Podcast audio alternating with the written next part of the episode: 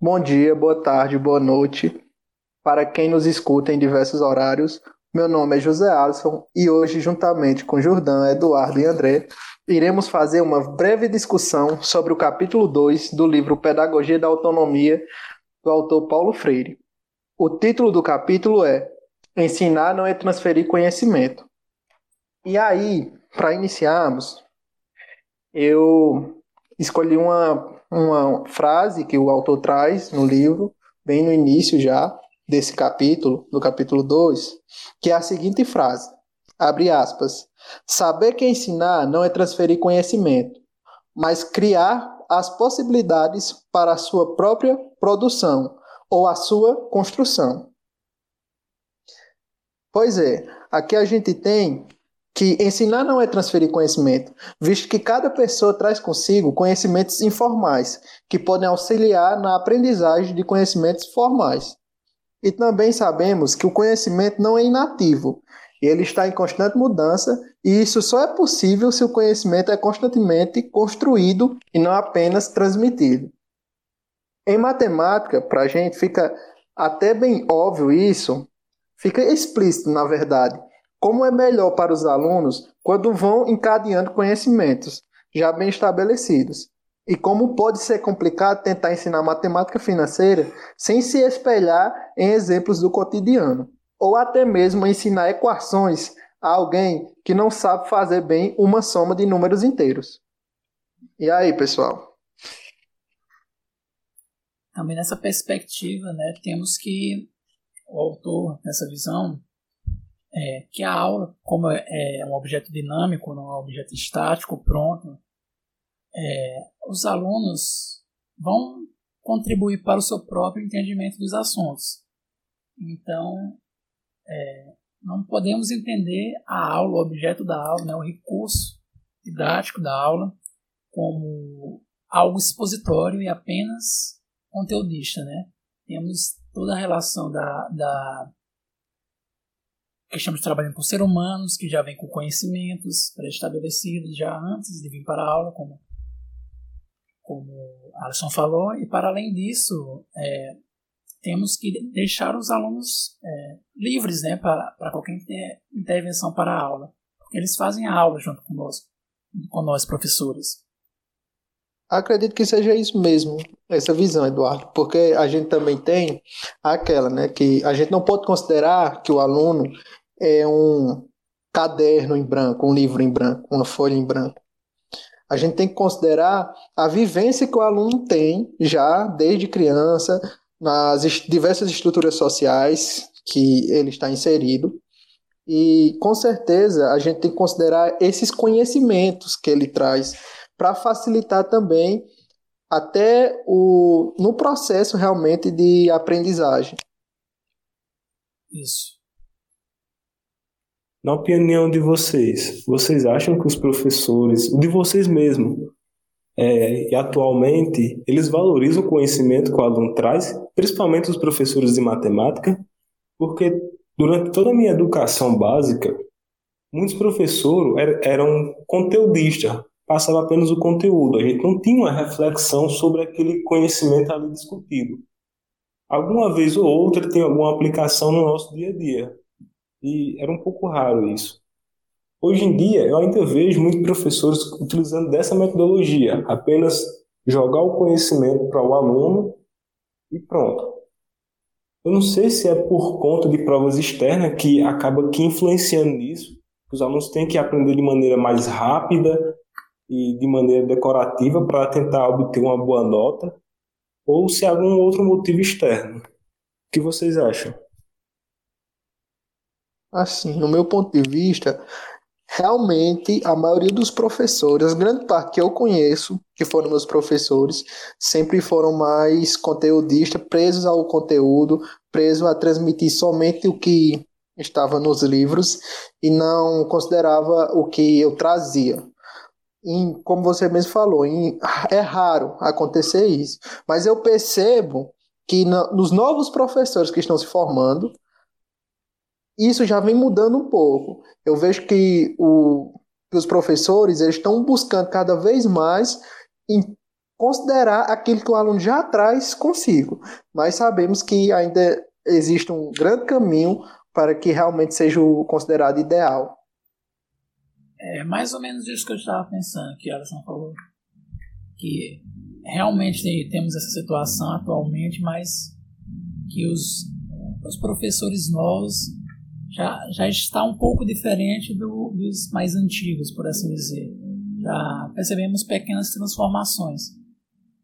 Acredito que agora, Eduardo, a gente pode dar sequência no, no assunto. Pode explicar agora o próximo elemento do capítulo. Pois bora lá.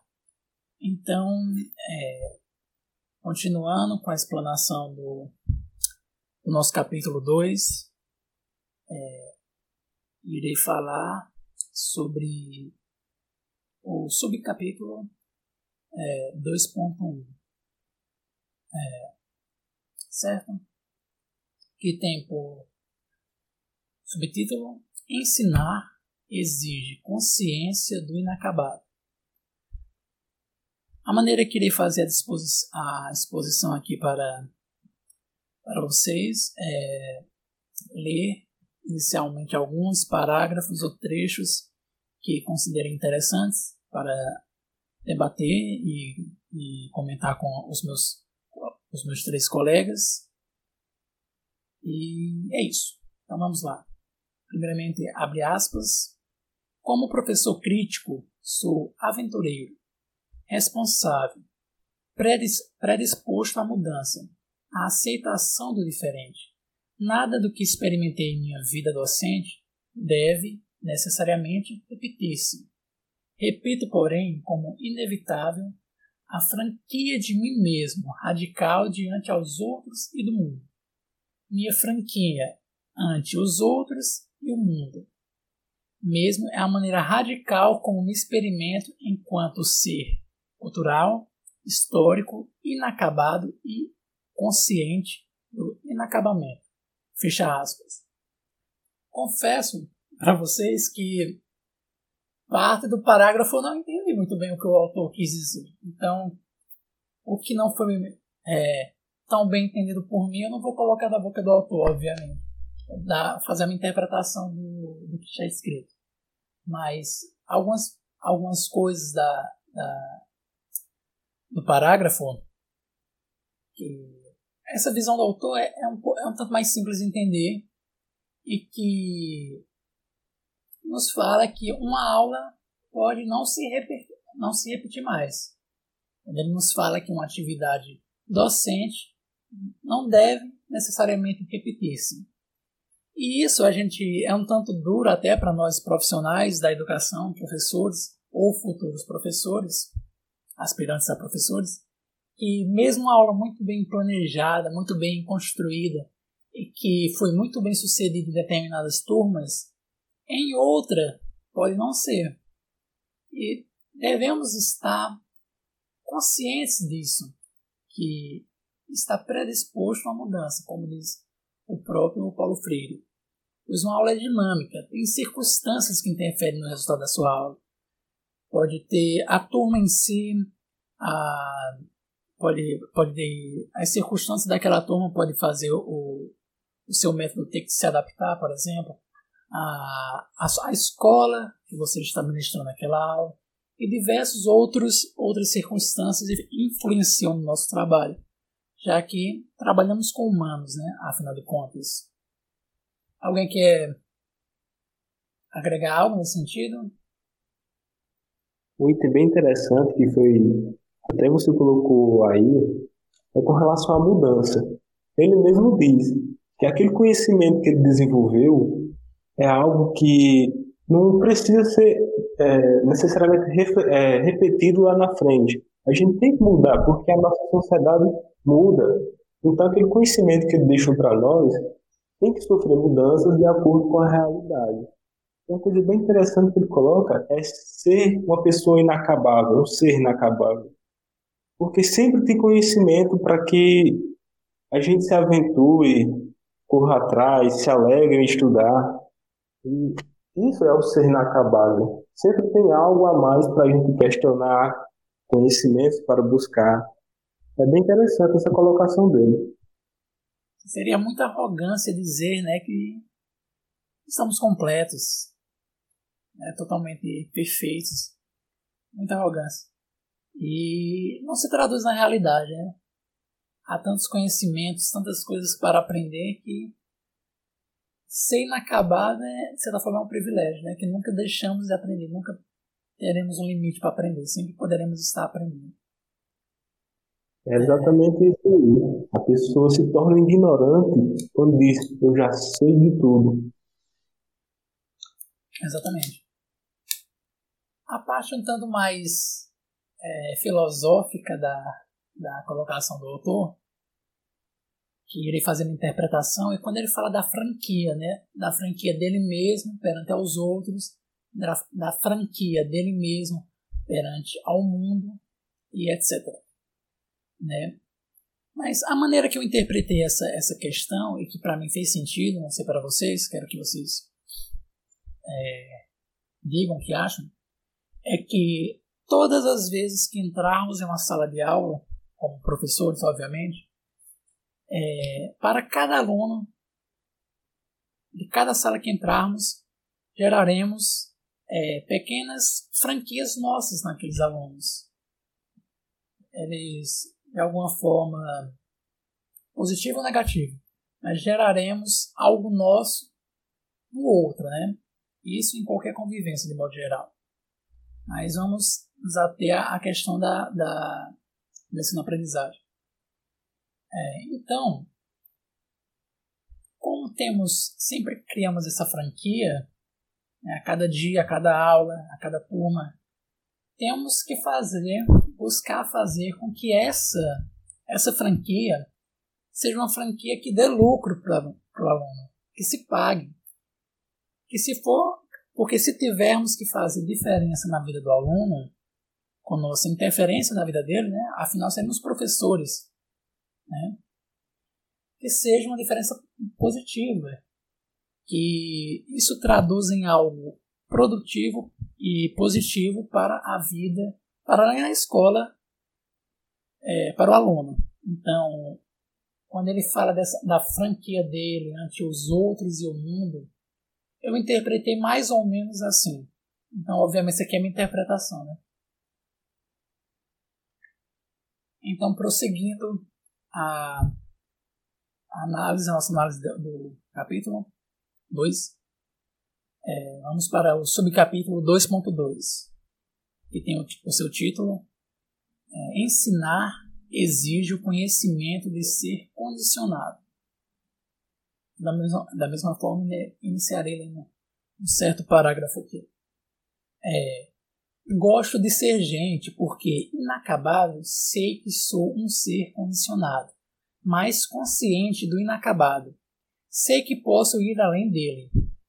Essa é a diferença profunda entre o ser condicionado e o ser determinado. A diferença entre o inacabado que não se sabe como tal e o inacabado que histórica e socialmente alcançou a possibilidade de saber-se inacabado.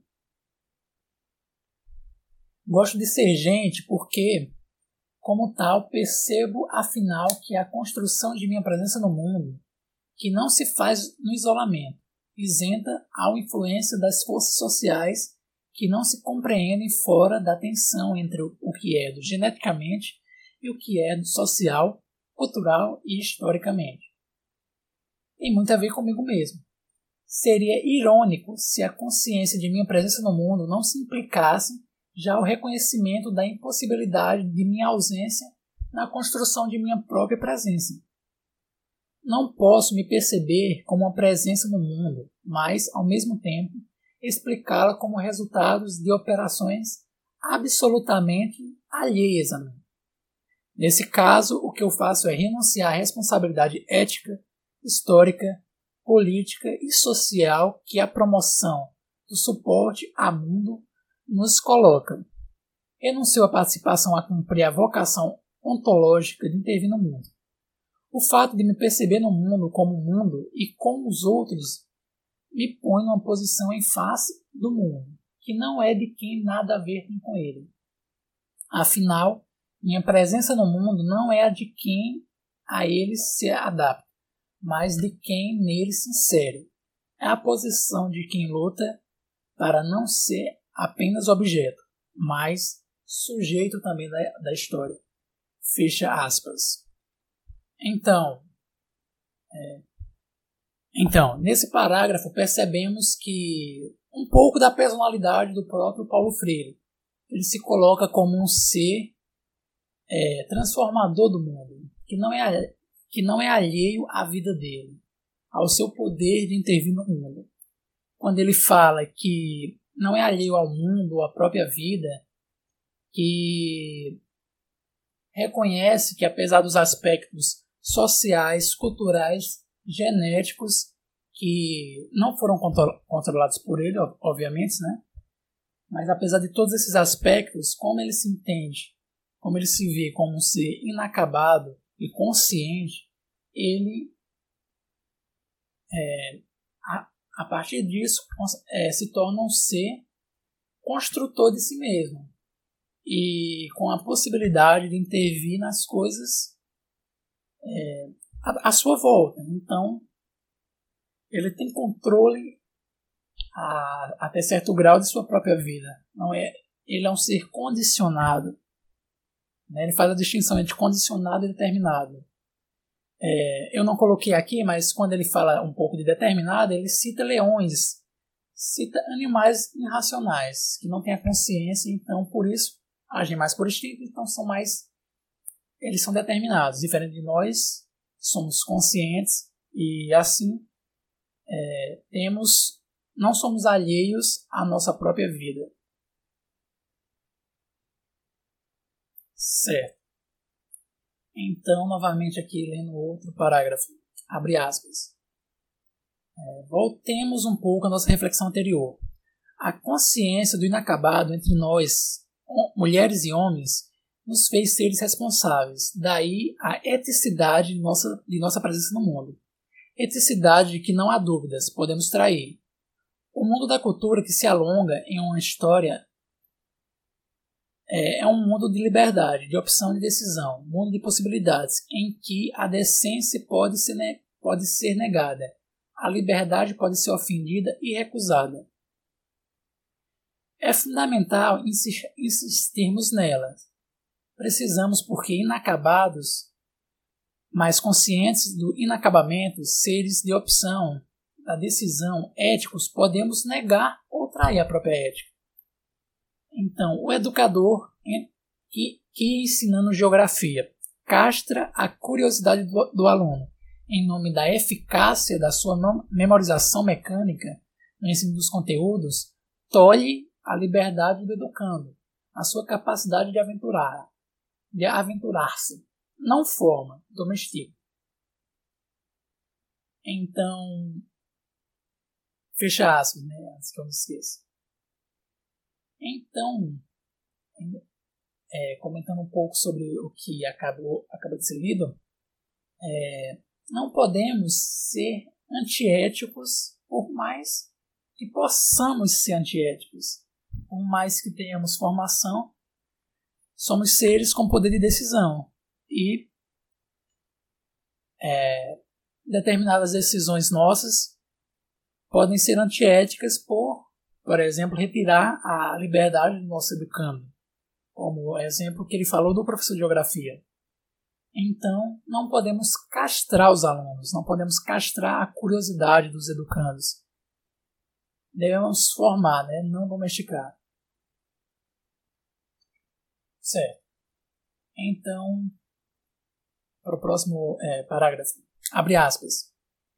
Estar no mundo sem fazer história, sem por ela ser feito, sem, sem fazer cultura, sem tratar sua cultura, sua própria presença no mundo, sem sonhar, sem cantar, sem musicar, sem pintar, sem cuidar da terra, das águas, sem usar as mãos, sem esculpir, sem filosofar, sem pontos de vistas sobre o mundo, sem fazer ciência ou teologia, sem a, a assombro em face do sem assombro em face do mistério, sem aprender, sem ensinar, sem ideias de formação. Sem politizar não é possível. Fecha aspas. Não é possível para nós, né, seres humanos, porque, por na visão do autor, obviamente, né, por sermos inconclusos e conscientes disso, disso temos um valor transformador do mundo. É, e viver com, com consciência significa estar com os outros, os outros humanos, né? as outras pessoas, os outros homens e mulheres. E assim é impossível não ter sua presença no mundo, seja cantando, dançando, falando, cuidando e etc.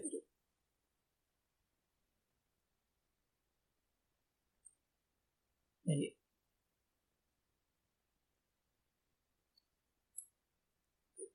É, a próxima a próxima citação aqui que vou trazer para vocês é abre aspas é, é na inconclusão do ser que se sabe como tal, inconcluso, que se, que se funda a educação como processo permanente.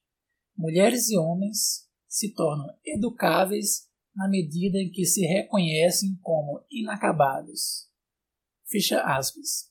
Então, aqui, segundo o autor, parte da conscientização que da conscientização da nossa inconclusão que nos tornamos educáveis. É, vale a pena dizer que ele, o autor afirma que não é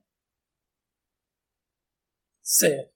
E o último parágrafo que separei aqui, selecionei para do, do capítulo do subcapítulo 2.2 é que abre aspas quando saio de casa para trabalhar com os alunos, não tenho dúvida nenhuma de que, inacabados e conscientes de inacabamento, abertos à procura, curiosos, programados para aprender melhor,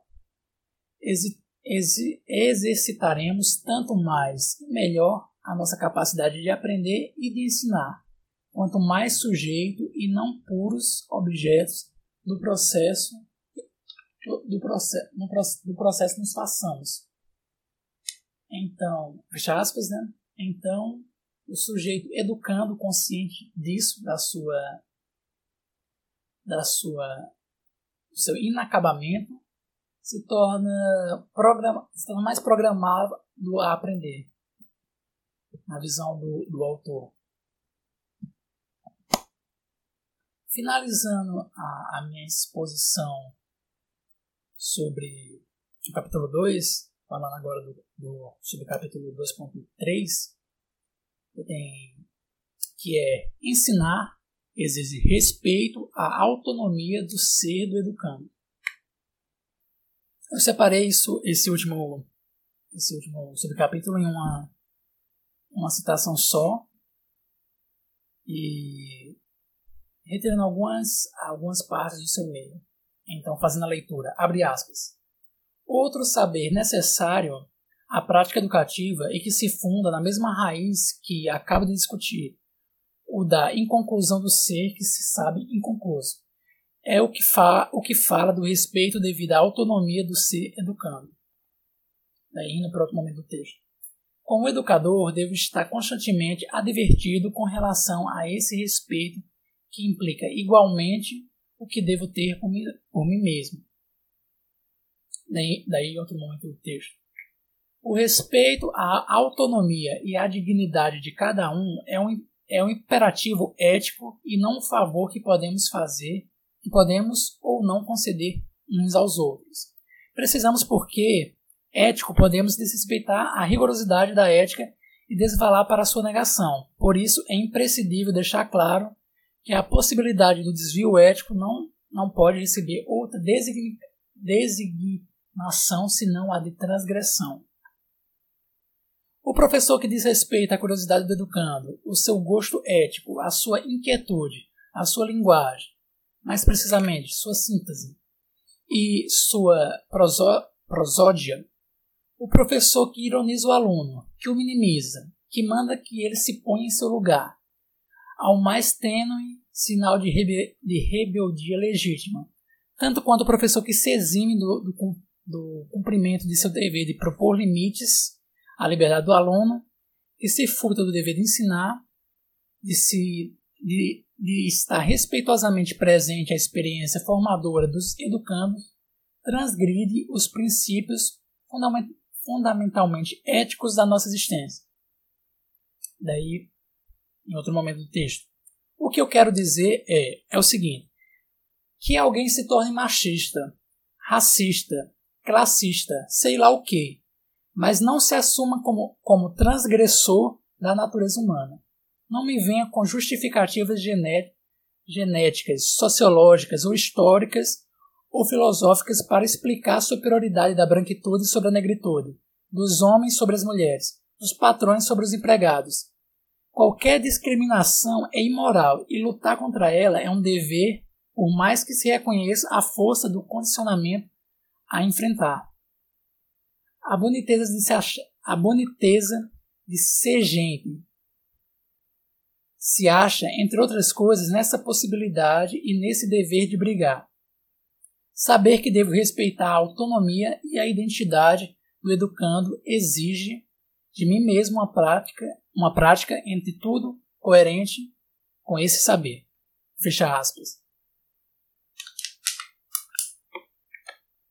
Então, fazendo um comentário geral sobre a, o longo parágrafo, esse, todo esse texto, toda essa fala foi feita em um parágrafo só pelo autor, é, fazendo um comentário geral, um apanhado geral, vemos a importância, a grande importância que ele dá à autonomia e o respeito ao, aos educandos. Ensinar exige respeito à autonomia do ser do educando.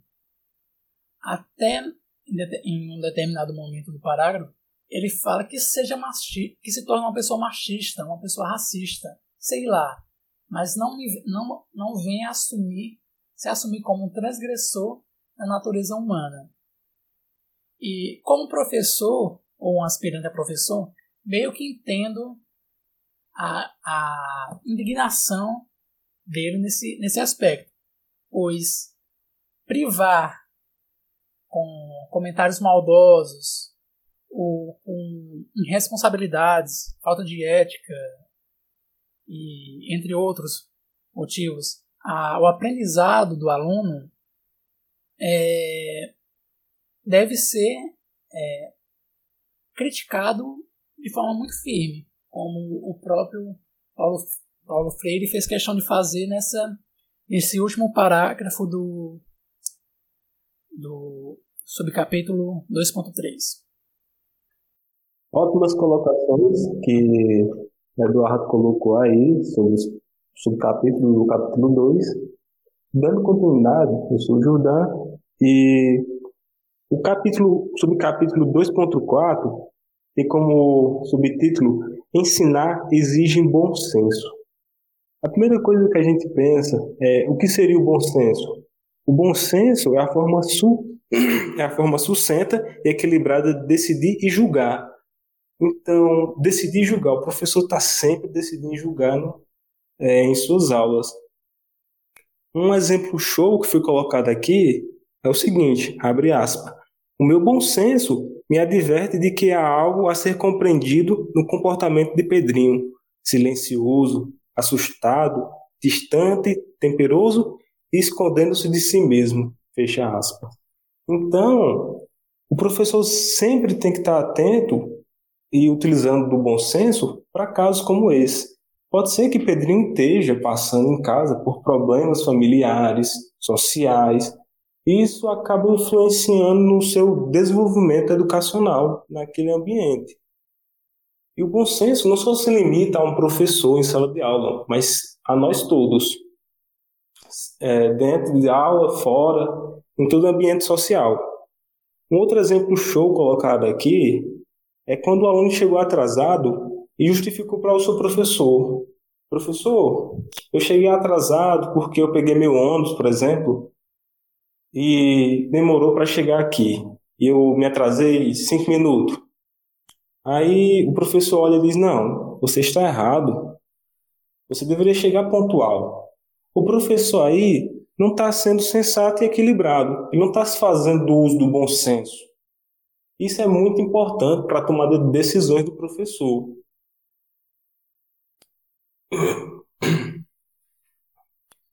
Por exemplo, quando aluno, eu, como professor, já ministrei no estágio algumas aulas, eu ensinava um determinado conteúdo lá e às vezes eu perguntava, alunos, vocês entenderam?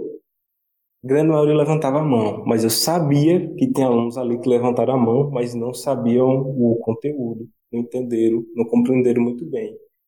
Isso por conta da. Eu já tinha uma familiaridade com os alunos, então eu notava suas expressões, às vezes tinha receio de levantar a mão. E isso tudo é o bom senso, utilizando o bom senso.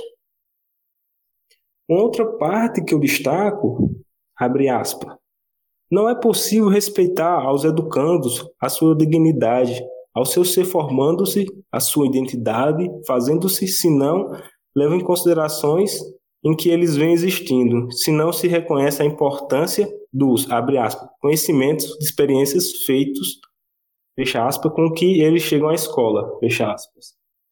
Então, o professor tem que ter é, uma postura com relação a isso. Os alunos chegam com conhecimento na escola.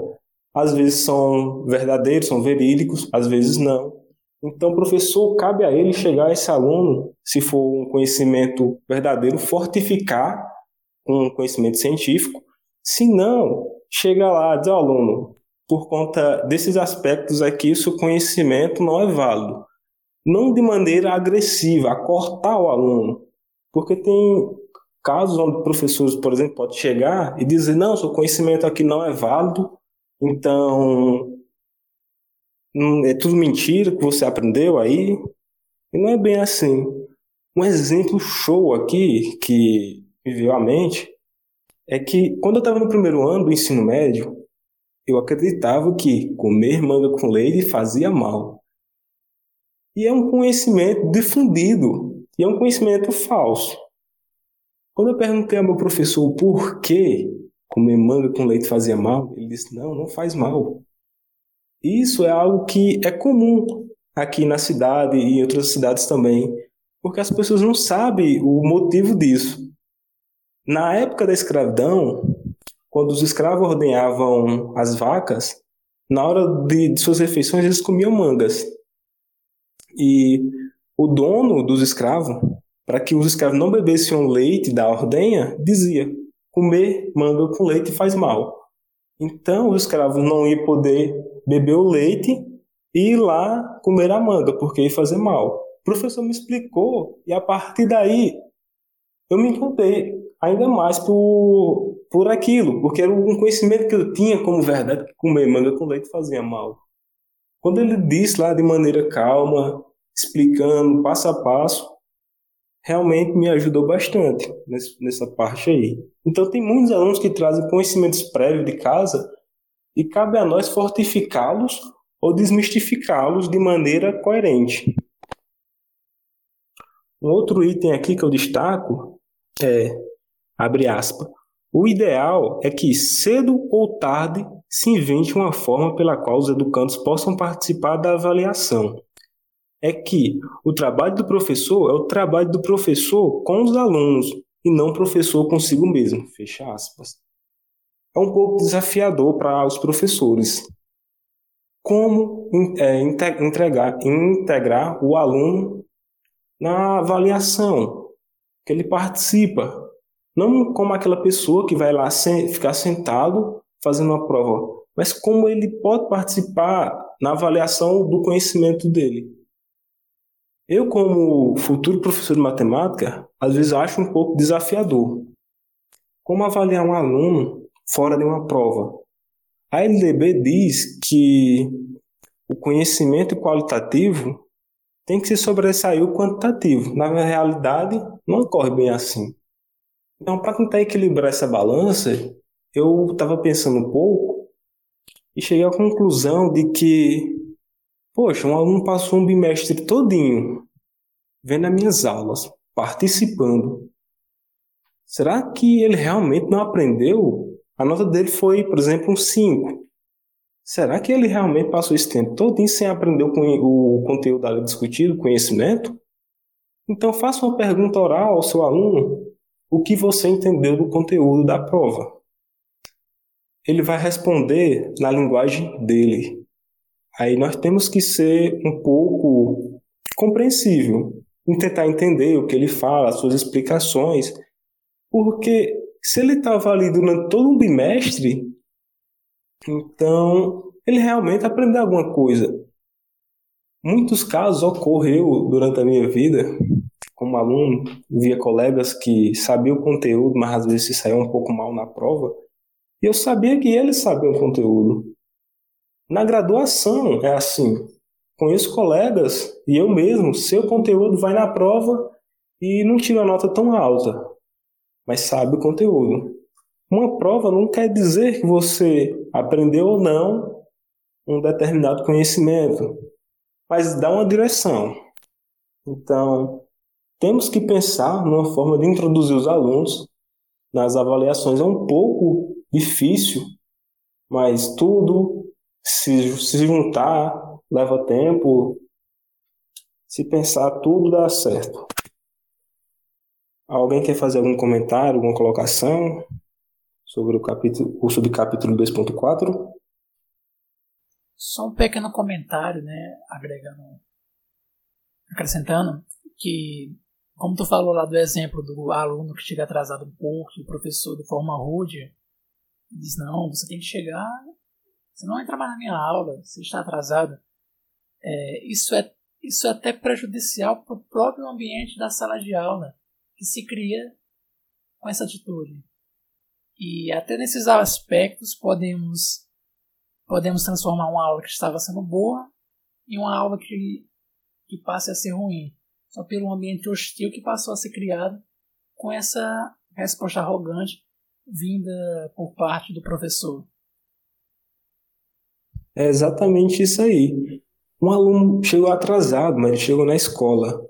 Ele quer estar ali, naquele ambiente, seja por conta de amigos, pelo conhecimento ali discutido, mas ele está ali. Poxa, só porque ele chegou atrasado um pouco, ele não vai poder ficar na escola, na sala de aula? Então, boa colocação aí. No subcapítulo 2.5, temos como título dele: Ensinar exige humildade, tolerância e luta em defesa dos direitos dos educadores. Um ponto já que eu destaco aqui é o seguinte, abre aspas. Se há algo que os educandos, educadores, ou, oh, perdão, é, abre aspas, se há algo que os educandos brasileiros precisam saber, desde a mais tenra idade, é que a luta em favor do respeito aos educadores e à educação inclui a briga por salário menos imorais, é um dever irrecusável e não só um direito deles, a luta dos professores em defesa de seus direitos e de sua dignidade deve ser entendida como um momento importante da sua prática docente enquanto prática ética. Fecha aspas. Então, é bem interessante aqui que os alunos, uma sociedade em geral, tenha essa compreensão de que os professores, quando lutam pelos seus direitos, estão tá praticando ainda, está sendo ético, é algo da profissão deles. Uma coisa bem interessante que a gente pode refletir é que quando o professor procura melhorias, as melhorias não ficam só nele, mas fica todo naquela comunidade escolar. Quando o professor pede um ambiente melhor de trabalho, não é apenas ele que está se beneficiando, mas todo um coletivo.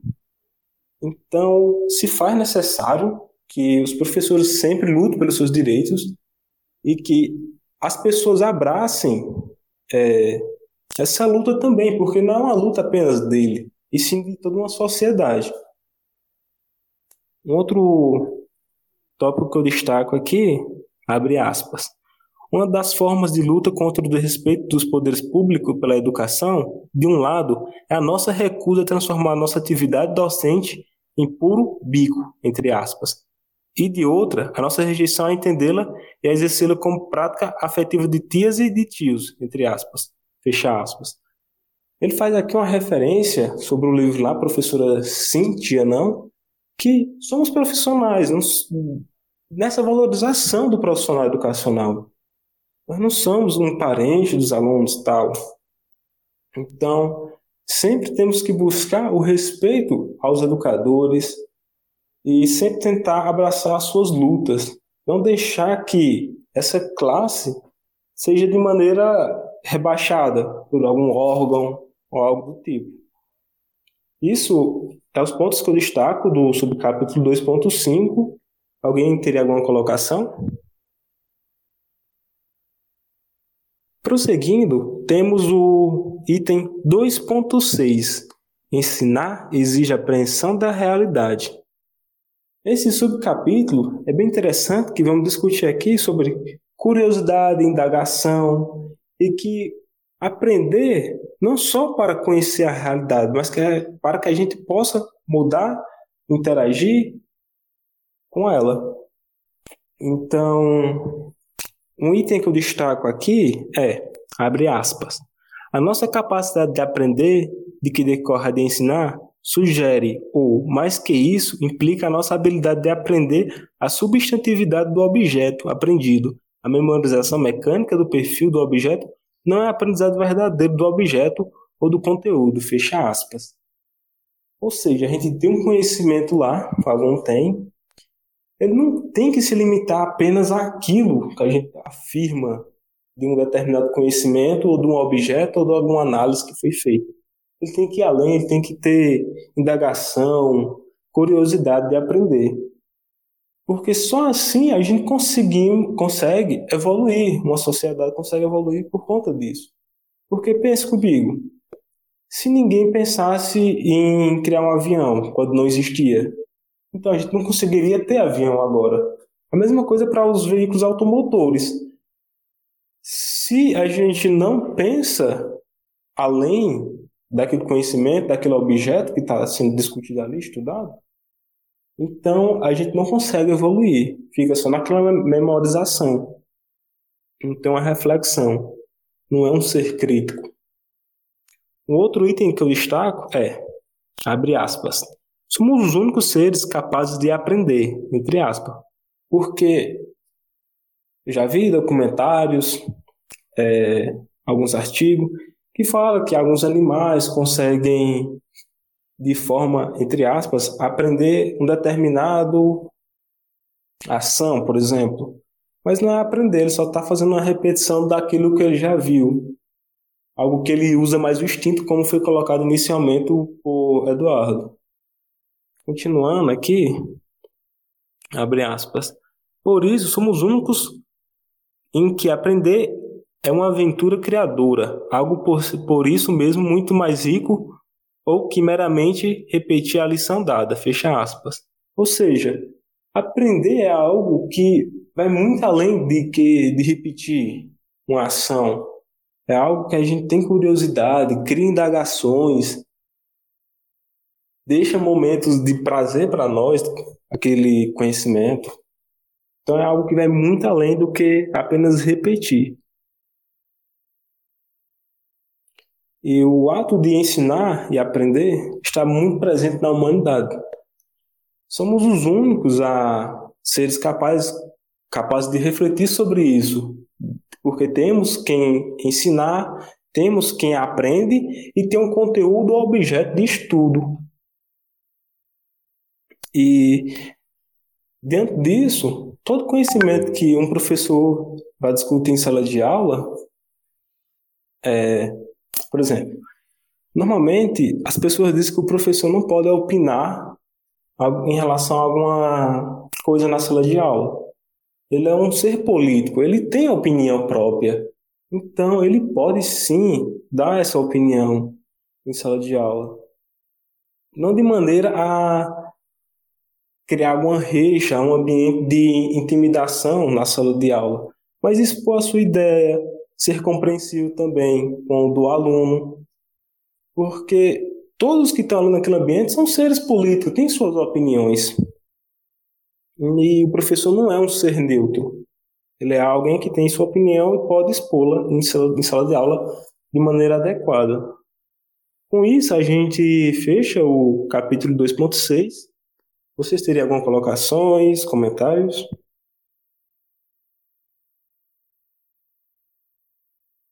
Então prosseguimos para o 2.7 com Alisson. E agora, pessoal, dando continuidade a essas análises do capítulo 2 do livro Pedagogia da Autonomia, de Paulo Freire. Vamos agora ver o subtítulo 2.7: Ensinar exige alegria e esperança.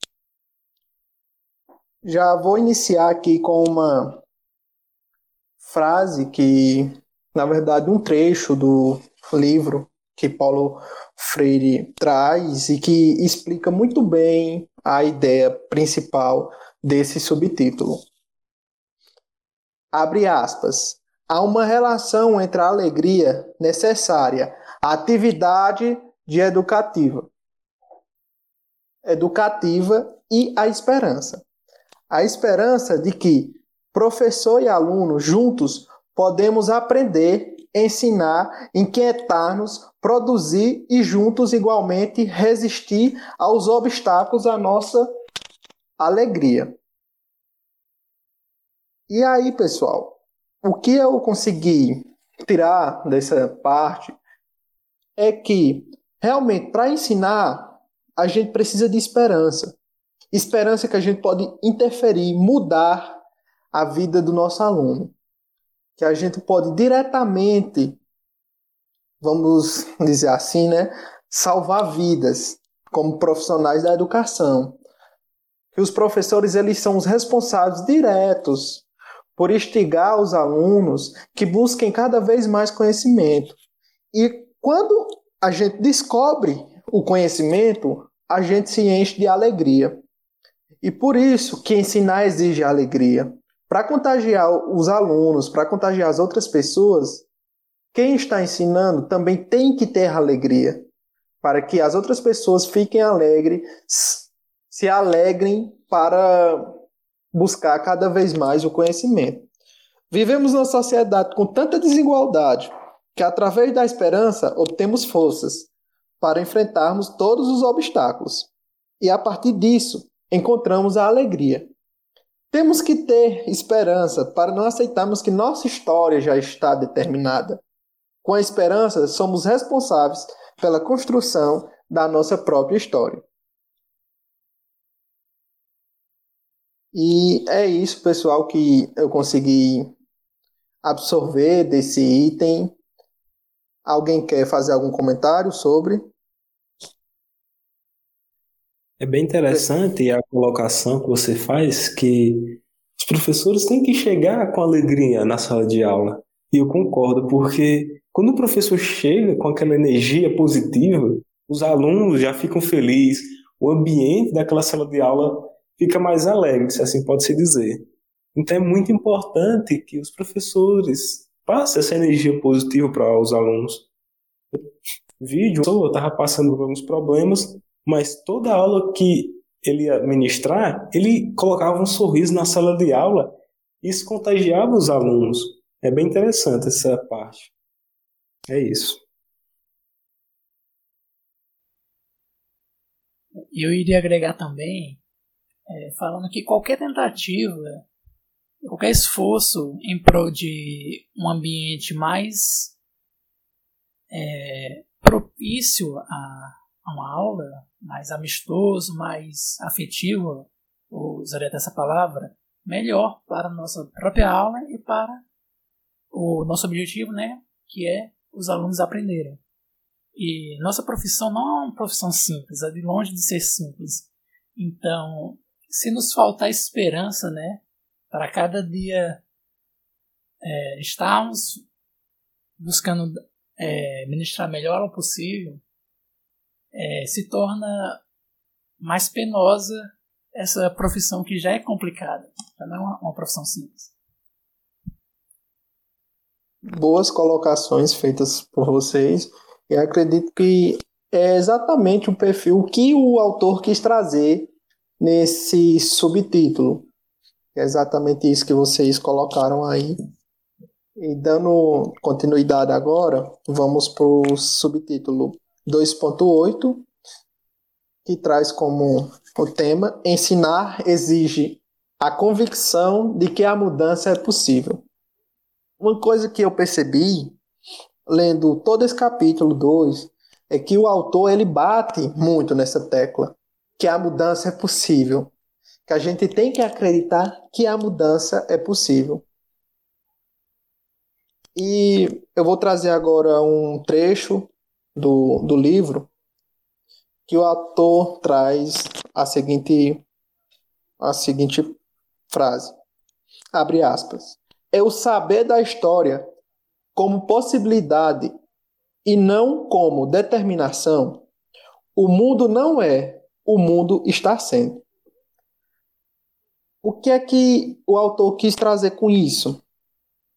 O autor mostra que a gente tem que se colocar no mundo, se colocar na história. A gente tem que entender que a gente pode buscar mudança, que a mudança é possível. E a gente tem que inspirar isso também, nós como professores, temos que inspirar isso nos nossos alunos. A gente tem que buscar, porque a gente vê muito, muitas das vezes alunos que são acomodados com aquilo. Às vezes, próprios colegas de trabalho são acomodados no, no seu trabalho, trabalham, vamos dizer, apenas de uma maneira, e quando você vai falar alguma, dar alguma dica, alguma nova maneira de trabalhar, o, o outro se irrita com isso.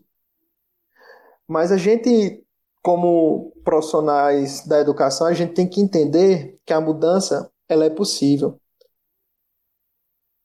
Devemos tomar decisões, devemos intervir na realidade para possibilitar a libertação do oprimido. Outra parte, que é um exemplo que o Paulo Freire traz também nesse subtítulo, eu vou falar agora para vocês, que é o, é o seguinte exemplo. Abre aspas. O conhecimento sobre os terremotos desenvolveu toda uma engenharia que nos ajuda a sobreviver a eles. Não podemos eliminá-los, mas podemos diminuir os danos que nos causam. Constando, constatando, nós tornamos capazes de intervir na realidade. Tarefa incomparavelmente mais complexa e geradora de novos saberes do que simplesmente a de nos adaptarmos a ela. Fecha aspas. O que ele quis trazer aqui é que na sociedade como um todo, pelo que eu entendi desse exemplo, ele trouxe que começou a acontecer terremotos, mas as pessoas elas não simplesmente não aceitaram. Elas fizeram o quê? Foram buscar soluções para diminuir os impactos causados. E assim é o que a gente tem que fazer, a gente tem que instigar isso nos nossos alunos, a gente tem que instigar isso na gente mesmo. Buscar soluções para diminuir o impacto na nossa vida, diminuir o impacto na vida das outras pessoas, buscando sempre a mudança, buscando sempre alcançar o bem-estar comum, buscando sempre o melhor do próximo e o nosso melhor. Acredito que é isso que ele traz nesse nessa parte do, do capítulo, e eu acho que fica bem aqui bem nítido que ele quer buscar, que ele quer instigar a mudança nos profissionais da educação, nos professores. Ele quer instigar que o professor entenda que ele é um dos maiores responsáveis pela mudança na vida dos seus alunos. E é isso. Alguém quer ter algum comentário? Se ninguém tem nenhum comentário, eu posso dar sequência agora. O André. Dando continuidade, né? No próximo subtítulo, sub, subcapítulo, na verdade, que o autor traz é que ensinar existe curiosidade. Um tópico frasal que abre esse discurso é, abre aspas, se há uma prática exemplar como negação da experiência formadora, é a que dificulta ou inibe a curiosidade do educando e, em consequência, a do educador. Fecha aspas. É, é que aqui o educador, sob sua forma autoritária, ele impede ou dificulta o exercício da curiosidade do educando, que termina por travar sua própria curiosidade. De que forma ocorre? é, quando há o desejo, por exemplo, pela investigação, pelo conhecimento das coisas, mas o professor não abre espaço para diálogo, ou para que o aluno exponha suas, suas ideias, observações ou indagações sobre os fatos objeto de estudo. Há uma barreira né, de diálogo entre os dois. Então, se há uma barreira, há uma barreira também na construção aí desse conhecimento, desse, desse fluxo né, de, de, de conhecimento.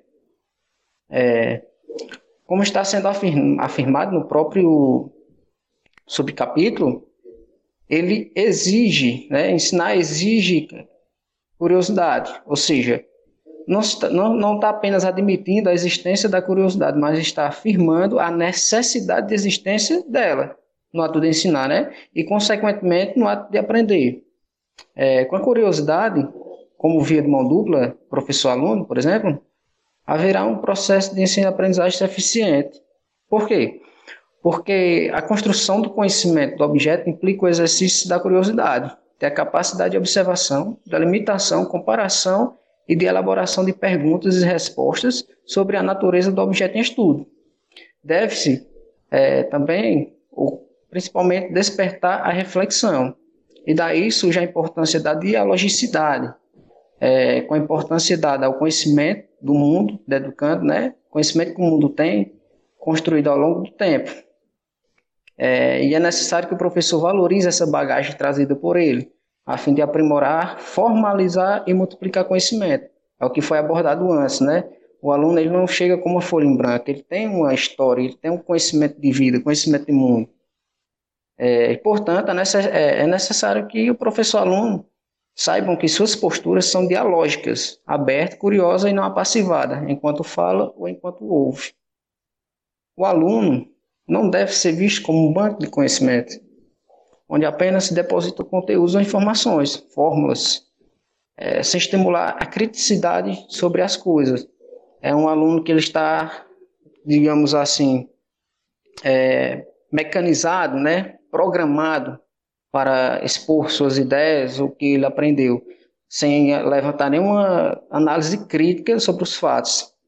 E aí é necessário que o professor e o aluno se assumam epistemologicamente curiosos, sujeito investigativo.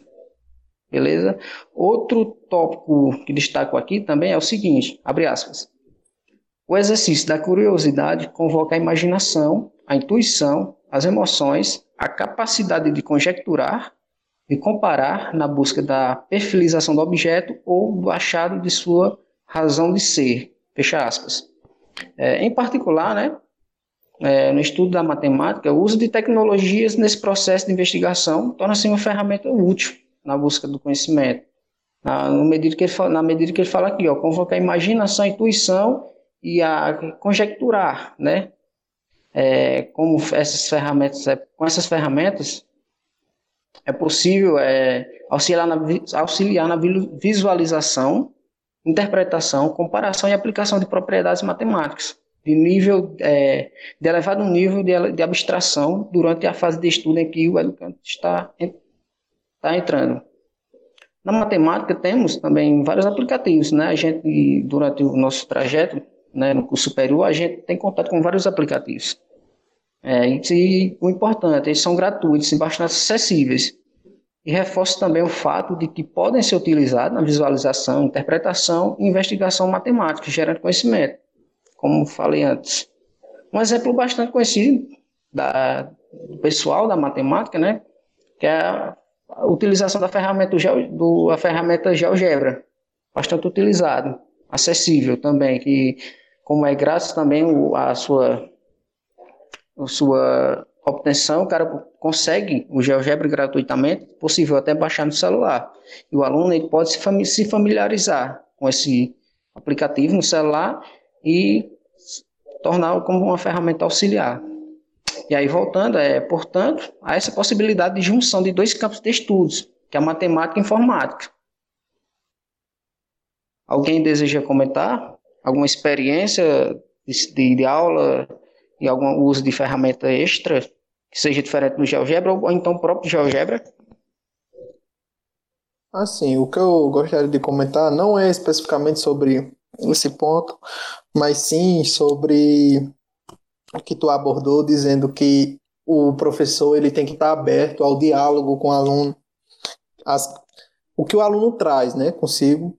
Uma coisa que eu vejo e que eu já vi acontecer muito é o que o professor às vezes ele tem receio de fazer essa abertura para o aluno. Porque na sociedade que a gente vive hoje, o professor, querendo ou não, ele é visto como o detetor do saber. E aí, às vezes a gente sabe que a gente não sabe de tudo, mesmo como professor a gente não sabe de tudo. Mas os alunos, muitos alunos enxergam que a gente tem que saber de tudo.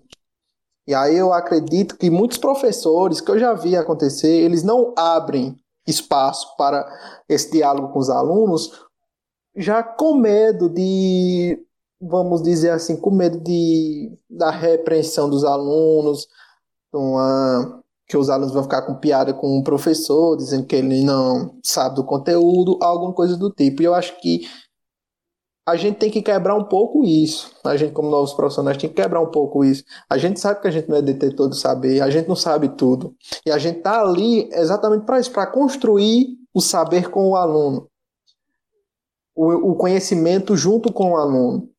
E através do diálogo, a gente vai trocando ideia e vai solucionando alguns problemas no geral. E acredito que isso é uma coisa que acontece muito que às vezes é interpretado de outra forma, que é interpretado apenas como o professor não quer dar espaço para que o aluno pergunte. Mas às vezes o professor não faz isso já com medo dessa sociedade que diz que o professor tem que saber de tudo. Eu acredito que a gente tem que ver é. pelos dois lados. Isso aí, essa parte é muito interessante, né? Porque a gente vê é, de que forma os paradigmas aparecem, né? É, é nessa questão da, da relação professor-aluno. E aí, nesse, nesse ponto aqui, que ele traz a curiosidade, a questão da curiosidade, o elemento curiosidade no processo de ensinar, que ele também coloca a questão ética, né? É, que, por exemplo, é importante destacar que, ao estimular a curiosidade, devem se levar em consideração os limites éticos assumidos. Isso por quê? Porque minha curiosidade como professor, por exemplo, ou a do aluno, não pode invadir a privacidade do outro, né? É, deve haver uma relação de equilíbrio, uma relação harmônica entre autoridade e licenciosidade. E aí, com isso, o objetivo é garantir o respeito mútuo, possibilitando a construção do conhecimento partindo do fator curiosidade. Essa questão também que é importante. A curiosidade é importante, é, mas ela é limitada. Até, até que ponto eu posso ser curioso? Até que ponto eu posso é, é, indagar, né? Desde que não ultrapasse ou não, não fira, a palavra é essa, pessoal? Não, não, não prejudique a privacidade do, do outro, né? Não vá além disso. A questão da privacidade, que é muito importante. E agora eu abro espaço aí para as considerações, caso alguém deseje.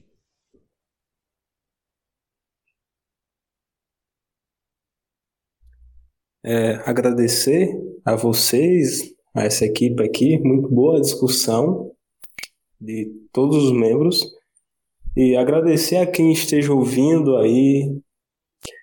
É, esse encerra o, as discussões do capítulo 2 e em seguida terá uma outra equipe discutindo o capítulo 3 do livro. Então agradeço a você já ter chegado aqui e muito obrigado.